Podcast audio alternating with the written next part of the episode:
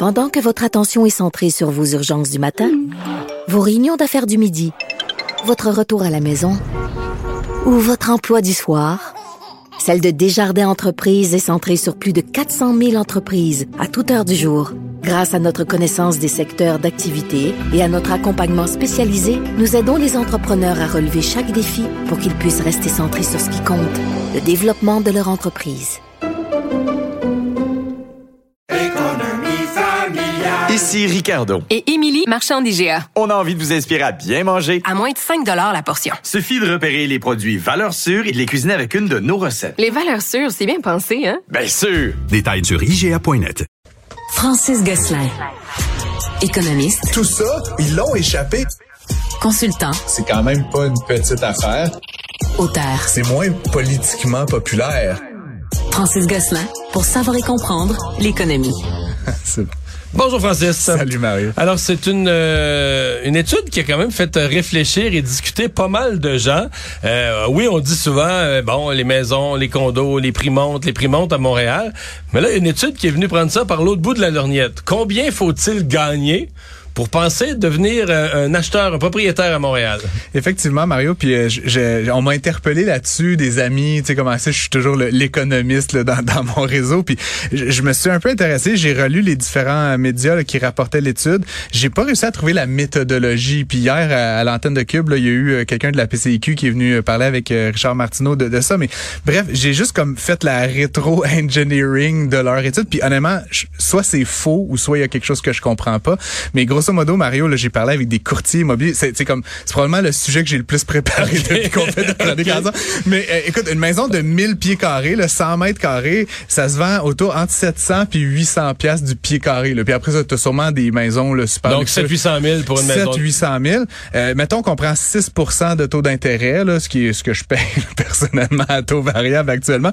Ça fait des paiements de 3500 par mois. Là, t'as mis le cash down le. J'ai mis un cash down à 20, à 20 excuse-moi fait que là, si tu veux, là, on peut changer. Mais il faut quand même, non, mais faut quand même que tu aies 160 000 là, à mettre de, oui, de cash. Oui, effectivement. Mais c'est parce que rarement, 700-800 000, d'habitude, c'est pas une première maison, mais, généralement. Mais, effectivement, mais tu sais, gars, je viens de le refaire. J'ai mon petit chiffrier, là, je suis vraiment prêt. J'ai refait à 5 là, qui, je pense, selon la CHL, le taux minimum que tu peux mettre. Ça fait quand même des paiements en bas de 5 000 Rajoute des taxes municipales à 500 des frais.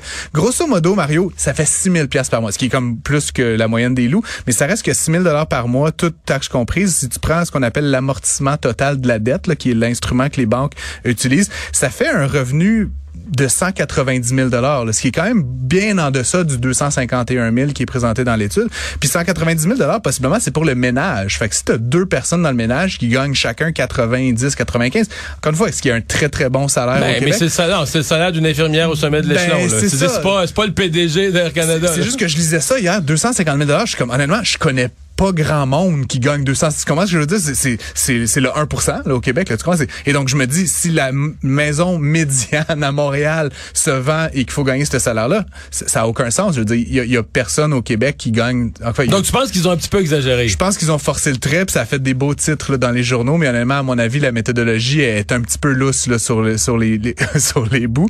Euh, fait, mais mais dans ton raisonnement, parce qu'il m'intéresse, je suis sûr qu'il intéresse les gens, toi, tu calcules qu'on met une personne qui va avoir un budget raisonnable, mais quelle proportion de son budget ou un ménage ou un couple sur l'hypothèque. C'est qu'est-ce qui est raisonnable de mettre sur l'hypothèque, puis que t'es pas, t'es encore capable de, de manger, puis d'avoir un petit peu de loisirs. Puis ben, tu sais la norme qu'on dit depuis toujours, Mario, c'est qu'il faut pas mettre plus que 30% de son salaire. Là, moi, ce que j'ai calculé, c'est la norme de la Banque du Canada, là, qui est 44%. Là. On appelle ça l'amortissement total de la dette. Puis ultimement, pour tout te dire, l'amortissement total de la dette, ça va inclure d'autres paiements. Donc, par exemple, si tu une auto, si tu d'autres choses que j'ai pas considéré. Donc, peut-être qu'effectivement si tu rajoutes euh, une voiture de luxe là-dedans, puis euh, je sais pas une vieille carte de crédit, des dettes étudiantes, etc. Ça pourrait être 250 000. Le, le, le commentateur hier, l'invité à, à, Richard Martineau disait que en fait selon lui c'était plutôt 300 000 dollars. Mais tu sais, je trouve que c'est de la surenchère sur les chiffres. Puis encore une fois, les gens qui sont dans des marchés à acheter des maisons à 1 million de dollars généralement. C'est pas une première là. Ben, c'est pas une première. C'est que t'as acheté euh, à 20 quelques années, peut-être t'as acheté un petit condo. Tu l'as vendu. Là tu l'as vendu avec un profit, ça t'a fait mettre une mise de fonds. Puis tu mets pas possiblement 5% C'est pour ça que c'est mon erreur, Mario, c'était peut-être un peu con, mais pour moi, tu sais, dans ma tête, tu mettais 20% parce qu'en plus, là, si tu mets 5 tu as possiblement des éléments là, de, d'assurabilité, la CHL à payer. Mais grosso modo, en mais avec un 20% t'arrives à quoi? 3700 de paiement? Quelque chose comme ça? C'est ça que t'as ouais, Écoute, je, je le refais, Mario, en live, là, pour les auditeurs, je suis devant un Excel, le, vrai économiste geek. Là, mais, mais grosso modo, si tu mets 20% le salaire familial qu'il faut là, avec toujours les mêmes normes, c'est 165 000 donc du ménage. Là, donc c'est 82 000 par personne pour pour pouvoir s'acheter une maison comme ça. C'est encore une fois ce qui est plus en tout cas, je connais des, je connais plus de gens qui gagnent 80 000 que de gens qui gagnent 250 000, je vais le dire comme ça. Et donc, ça, ça semble moins choquant que ce que j'ai lu dans les médias hier là, par rapport à cette étude de, de Hello Safe. Donc, euh, voilà. Je les invite à me contacter avec la méthodologie. peut-être pas. Peut-être que je qu'ils sont pas intéressés. peut-être que je changerai mon fusil d'épaule pour la prochaine fois. Ah, le sujet intéresse, mais j'entends que, mais je veux dire, c'est, c'est aussi, euh, parce qu'à un moment donné, tu fais des calculs, tu mets tellement d'hypothèses tu, tu mets tellement d'hypothèses dans, l'histoire que oui, tu peux faire dire Effectivement. Euh, l'autre dimension que j'ai pas creusé plus, Mario, mais c'était les comparaisons entre les différentes régions du Québec, entre les différentes villes. Puis moi, une qui me choquait particulièrement, c'est que selon l'étude toujours d'HelloSafe, c'est 251 000 à Montréal, puis à Laval, où c'est moins cher, Mario, mais c'est pas euh, la moitié du prix là, au pied carré. Il parlait de 140 000 Je veux dire, encore une fois... L'écart Montréal-Laval est démesuré. Je connais quand même bien le marché immobilier québécois, puis particulièrement montréalais, puis la différence n'est pas de cet ordre-là. Tu sais, c'est 10, 15, 20% moins cher à Laval, à Brossard, etc., mais c'est pas la moitié moins cher. Là, tu sais, sinon, Montréal se viderait complètement. Là, tu sais. euh, voilà, donc euh, bref, euh, peut-être un petit peu de travail méthodologique à faire la prochaine fois pour convaincre l'économie en moi. bon, euh, est-ce que euh, on doit croire en Uber ou euh, boycotter Uber? Qu'est-ce que c'est? Quel est l'impact d'Uber pour l'économie d'une localité comme le Québec? Quand on n'a pas le siège social chez nous là Ouais, mais en fait, c'est en fait Uber qui a publié ses propres chiffres. Tu sais, c'est une entreprise qui est quand même assez polarisante, on va le dire comme ça. Moins qu'avant quand même pas mal moins. Puis tu sais, il y a eu changement au niveau de la présidence là. Puis je sais pas si t'as vu la série euh, sur Netflix là, qui est quand même excellente. Là, mais tu sais, Travis Kalanick, le fondateur, là, qui était un peu sexiste, un peu un peu raciste, un peu fou, là, tu sais, qui, qui quasiment se battait avec ses employés, il n'est plus là. Euh, et ça, il a été remplacé. Donc ça, ça a beaucoup atténué. Puis je, je, pense que le changement à la tête a aussi fait en sorte que Uber, tu sais, dans sa relation avec les gouvernements, avec l'opinion publique, dans, dans tous les pays, ça s'est adouci. Ben ils ont arrêté d'être le punk, là, tu sais, qui essaie de tout casser là, un peu emmerder tout le monde comme une attitude, puis être plus comme, ben là, nous, on offre ça, c'est quand même, tu concurrentiel, est-ce qu'on peut faire Mais il y a un autre phénomène, c'est que moi, je me souviens euh, du débat. Euh, écoute, au moment où François Bonnardel, la CAQ mhm. arrive au pouvoir, François Bonnardel arrive ministre des Transports, il est nouveau ministre des Transports, puis là, il est pogné avec ça. Les taxis ou Uber. Puis souviens-toi du lobby, les manifestations des uns des autres. Et dans nos, dans nos émissions, moi, c'est une émission de deux heures, je parlais de ça quasiment tous les jours, 20 minutes. C'était une grosse affaire autour du fait, Francis, que euh, euh, il y avait comme une seule clientèle, un seul morceau de pain, et puis tout le monde allait s'arracher la mis sur le pain. Or, aujourd'hui, tu sors à Montréal le soir, tu veux rentrer à 11h30, tu trouves ni un taxi, ni un Uber. Il y a pénurie de main-d'œuvre, il manque de monde. Fait que de toute façon, il y a pas, il, il semble plus y avoir ce manque de clientèle-là ou ce surplus d'offres. C'est comme si tout le dossier, tout ce qu'on a dit à François Bonnardel, dans le fond, ça, si ça voyait pas venir ce qui s'en venait comme pénurie de ben, main-d'œuvre. Il y, a la dimension de l'offre, là, comme tu le décris effectivement. L'autre aspect, Mario, qui, qui faisait quand même, tu sais, crier beaucoup là à l'époque. Puis bon, que ça s'est peut-être un peu normalisé juste avec le temps. Là, mais à l'époque, tu te rappelleras les chauffeurs de taxi. Puis c'est pas juste au Québec. Là, à New York, en France, tu te rappelles, ils faisaient brûler ben des voitures. Ben, ils font souvent brûler des voitures en France, mais euh, mais en fait, il y avait la notion que la plupart des pays réglementent qui peut conduire quelqu'un. Euh, c'est-à-dire, il y a une loi sur le taxi. Il y a une loi sur le taxi, et donc il y a un numéro de permis. Faut un numéro de permis, puis dans quasiment tous les pays, il y a un genre de marché secondaire. Ici, des fois, le permis valait 200 000 ben, à Montréal. Ça, puis 200 000 dollars pour un chauffeur de, de taxi qui en gagne 30 ou 40, il faut qu'il nourrisse sa famille, il faut qu'il paye sa maison à 200, à 800 000. Mon, mon point, c'est qu'il euh, en reste plus beaucoup. Fait que ce 250 000 là, il va l'amortir, tu sais, sur sur 30 ans, quasiment comme une maison. Tu sais, fait que là, la personne qui a pris un emprunt à la banque, qui paye son permis de taxi, puis qu'après euh, trois ans plus tard, Uber débarque puis dit n'importe quel Joe Blow peut conduire du monde, ça, la valeur de son permis vient de chuter. Tu sais. Là où je vais en arriver, c'est qu'avec le temps, en fait, tout ce débat-là, je pense que les permis ont un petit peu perdu de valeur, c'est devenu un petit peu plus libéral, un petit peu comme marché. Puis l'autre affaire que tu évoques, Mario, c'est que euh, donc il y a un enjeu d'offre et Uber, c'est aussi diversifié. Hein. À l'époque, c'était juste des taxis. Puis moi, je me rappelle, j'étais un des premiers utilisateurs de Uber. C'était quand même classe. genre, c'était des belles voitures. sais, à Montréal, on avait ces vieilles euh, Camry qui sentaient un peu le pied là, et tout ça. Euh, le Uber, c'était comme euh, des Lexus. c'était des, c'était comme wow. Puis ça coûtait moins cher. Bref, pour faire une histoire courte, euh, ils ont lancé Uber Eats, ils ont lancé plein d'autres services qui permettent de livrer l'épicerie, le restaurant, etc. Et aujourd'hui, on estime que c'est environ 1,6 milliard de dollars d'activité économique au Québec. C'est quand même pas un petit, un petit montant. Chiffre, ouais. ça, ça, semble être assez justifiable. Puis en fait, en plus, ils décrivent là, par catégorie là, de, de, de services. ils estiment notamment que les restaurateurs sont ceux qui en ont le plus profité parce que eux, éventuellement, c'est une vente qu'ils ne feraient pas si Uber euh, était pas là. Ou il y a d'autres services, là, DoorDash, là, puis euh, tout ça. Mais pendant la pandémie, en ont livré euh, ben en masse. Puis c'est des ventes que tu sais, le petit restaurateur là, qui est pas une franchise, etc. Lui, non, il s'installera pas une flotte de une flotte de véhicules pour livrer ses. Donc c'est sûr qu'Uber prend, je pense, 25-30%, mais ça reste des ventes qu'il ne ferait pas autrement. Puis il peut. Ben, ben, fait ça pour dire que c'est quand même au final, toutes ces années plus tard, je pense que c'est une entreprise qui a trouvé une forme d'acceptabilité sociale et qui rapporte quand même euh, son, son pesant d'or au, au, Québec. Puis il faut dire que depuis que ça inclut les taxes, etc., moi du point de vue justice fiscale, je te dirais qu'au moins, c'est pas comme l'espèce de joueur là, de, qui charge pas les taxes, qui qui a pas de permis, qui fait n'importe quoi. Donc là, aujourd'hui, c'est un petit peu plus régi, c'est un petit peu plus juste, je pense. Mais ce que tu parlais pour les véhicules, c'est moins vrai. c'est encore un petit peu vrai.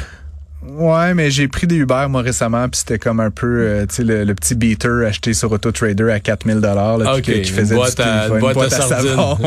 C'était pas chic, là. Fait que, tu sais, je me rappelle comme. Mais si on, encore, si on en appelle 10, là, 10 taxis, 10 Uber. Euh, je, vais faire l'enquête, euh, si tu veux, Mario. D'après moi, on gagne. Je te reviens. On gagne chez Uber. Je sais pas. Il y a des taxis qui sont qui ont un peu pris le virage aussi. Maintenant, on voit plus de véhicules hybrides, des des, des ouais, ouais, c'est vrai, c'est vrai, Tout ça pour dire que c'était. Non, il fut une époque où un bon taxi là pour ramasser l'eau puis dans, dans c'est du, du, journal dans le fond de l'auto. oui, puis tu sais encore une fois, j'ai beaucoup d'empathie. Tu sais, je connais des gens qui sont des chauffeurs de taxi. Tu sais, c'est un métier qui est difficile, mais tu sais, ça reste que juste l'expérience client. Je veux dire, je me rappelle, le Mario, tu prenais un taxi, le gars il était au téléphone de chez vous à l'aéroport. Tu sais, c'est comme il parlait à sa femme, il parlait à ses amis il s'en foutait que tu sois dans son taxi. T'arrivais dans Uber, le gars, c'est quasiment, il avait des gants blancs, une bouteille d'eau puis des, des chiclettes. C'était comme, monsieur, quelle musique voulez-vous écouter? Est-ce que la clim est trop forte? C'était comme, my God, je suis en classe à faire tout d'un coup. Fait que ça pour dire que ça s'est normalisé, tout ça. Puis s'il y a de quoi, ça va peut-être tirer l'industrie du taxi montréalaise à la hausse, puis tant mieux pour les consommateurs et pour tout le monde. Finalement, tu veux nous parler d'un énorme recul chez Desjardins? Euh, écoute, Mario, c'est drôle. Moi, j'ai, je, bon, c'est pas Desjardins. Quand j'avais 5 ans, ma maman m'a emmené à la RBC. À l'époque, là, maintenant, je suis membre chez Desjardins aussi, mais, mais à la RBC. Puis j'ai eu mon livret Léo le lion. Là. en tout cas, écoute, chacun passe par eux. Puis j'avais un petit lion sur mon truc. Puis de temps en temps... on avait la caisse scolaire. Moi, j'étais en milieu rural. on avait la ben, caisse scolaire avec Desjardins. Mon point, c'est qu'à un moment donné dans ma vie, c'était important le livret parce que c'était comme une action que je posais dans ma relation à 5-6 ans. Là, ma relation à l'achat, déposer 5 dollars. Mais on voyait le montant grossir, on déposait des petits montants. Au guichet, on pouvait imprimer le livret, là, tu te rappelles? Puis c'est, ben oui. Mais Desjardins, c'est encore certaines caisses ont encore au guichet la possibilité de mettre à jour le livret. Ce qui est étonnant pour moi, Mario, c'est qu'on apprend dans les différents médias qui ont relaté la nouvelle, ben déjà que le mouvement Desjardins met fin à ce livret bancaire. Donc, entre nous, honnêtement, il était temps. Je pense que le mouvement des jardins est comme la dernière institution financière à ah faire ce mouvement-là au Canada. Sauf que euh, on se comprend que c'est des personnes âgées. C'est essentiellement. Parce qu'ils disent qu'il y a 6% des gens qui ont encore un livret. Oui, mais c'est 300 000 personnes, Mario. Tu sais, c'est- en pourcentage, ça n'a pas gros, mais it's a lot of people, comme on dit, 300 000. Puis ces 300 000-là, éventuellement, ben, c'est des gens de 70 ans, mais, mais ce que, ce que je crois comprendre, Mario, pour certaines caisses, là, tu sais, certains, certains, parce que les caisses, c'est pas la Banque Royale, ou tu sais, c'est, c'est une institution, un ensemble d'actifs, une là. communauté. Ben, tu sais, si la personne de 70 ans, là, tu sais, il y a toute une répartition des avoirs, mais si elle a 2, 3, 4 millions de dollars qui est placé, qui est investi, etc., puis que là, tu y enlèves son livret, puis entre nous, là, elle, va- elle aura pas plus de livret à la nationale ou à la... Tu sais, il y aura- plus de livret nulle part. Mais si tu lui enlèves son livret, peut-être que par dépit, là, par vengeance, elle traverse, puis elle s'en va à l'autre, puis elle part avec ses millions. Puis c'est sûr que pour une petite caisse, tu sais, éventuellement dans une région où il y a des, beaucoup de personnes âgées, Ouais. ça peut être menaçant. Mais après, à Mais là, ils font ça quand même doux, doux, doux. Parce que là, ils l'annoncent maintenant pour le mois de novembre. Ouais, et ouais. ils invitent les gens à se présenter à leur caisse. Puis là, ils vont leur fournir les alternatives. C'est ça, exactement. Mais bon, euh, tu sais, comme toi, comme moi, Mario, puis tu sais, j'en ai dans ma famille, là, dans les 70, et tu sais, c'est le rapport à la technologie, puis tu sais, les habitudes, puis puis c'est encore une fois, c'est correct, là, j'ai beaucoup de respect pour les aînés, mais ça reste que quand ça fait 50 ans que tu as une manière de faire du banking, puis là, soudainement, on dit, tu sais, tu dis là, au mois de novembre, mais le mois de novembre, quand tu as 70 ans, là, je sais pas, le rapport au temps, c'est demain. comme, mois de novembre, je vois ça comme, tu sais, book-moi quelque chose en novembre, c'est à l'infini, mais je pense que quand tu es retraité, etc., novembre, ça, ça vient vite, puis c'est un Ouais. changement majeur. Mais là, il va y dans avoir leurs encore le relevé papier. Donc, la personne qui veut, oui. c'est- tu vas le recevoir, à la limite, tu peux le recevoir par la poste, là, ton relevé papier. C'est pas loin d'être l'équivalent du livret, là. T'as toutes tes transactions. Et Desjardins, ce sera même plus euh, précis parce que dans le livret, c'est juste écrit, mettons, euh, retrait Interac, là. Ah ouais. alors que sur ton relevé complet, tu vas voir que c'est un retrait Interac à, à l'épicerie métro ou chez IGA. Tu vois exactement, mais tu peux te souvenir de, de la transaction. T'es-tu en train de me convaincre de, de faire D'abandonner ton livret? Non, mais d'aller sur Internet. Non, non, j'utilise. J'essaie de te convaincre d'abandonner ton livret. J'ai même plusieurs accédés, là, en parallèle. C'est assez compliqué, mon affaire. Mais tout ça pour dire, bref, c'est la fin de ça. Puis, à quelque part, je trouve ça, c'est comme un peu euh, signe des temps, là. Tu sais, comme, ça fait pas si longtemps qu'on a adopté massivement les, les guichets automatiques. Puis, tu sais. Mais c'est parce que pour les gens plus âgés, Ouais. j'en connais, j'en observe, c'est que ça va comme trop vite. Parce qu'il y a des gens là qui vont au guichet, puis qui faisaient mettre à jour, mettons la semaine passée, là, ils rentraient leur euh, leur livret dans l'imprimante du guichet. Et eux posaient un geste d'adaptation technologique parce qu'ils disaient, tu sais, autrefois, on a la, c'était la caissière. La caissière, là, je le fais moi-même. Je suis au guichet, je pitonne avec ma carte, puis là, je mets à jour mon livret moi-même. Fait que la personne, elle, elle se voit qu'elle s'est adaptée à la technologie.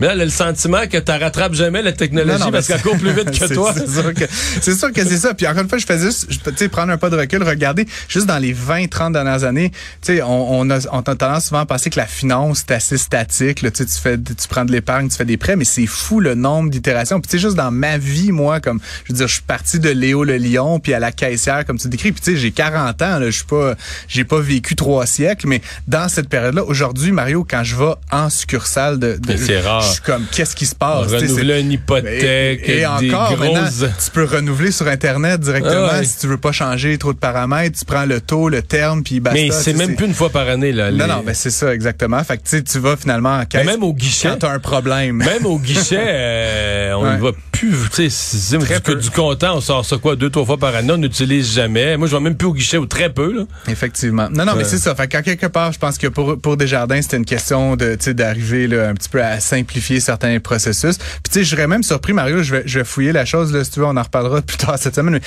sais, dans les fabricants de, de guichets automatiques, Mario, là, je suis pas sûr, tu sais, à l'échelle mondiale, là, il doit pas avoir des millions de compagnies, là, qui font des guichets automatiques. Euh, je suis pas sûr qu'il y en a beaucoup qui font encore des guichets avec imprimeuse de Mais, mais c'est le problème. c'est le problème. Un porte-parole de Desjardins Ouais. m'a expliqué ce matin que c'est de leur réflexion est partie du fait que leur fournisseur, leur fournisseur L'objet, le, de ouais, guichet ça, leur dit ça se fait plus que des imprimantes.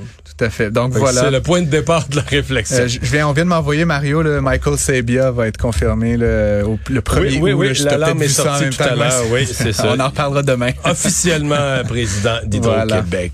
Merci, à demain. Bonne fin de journée.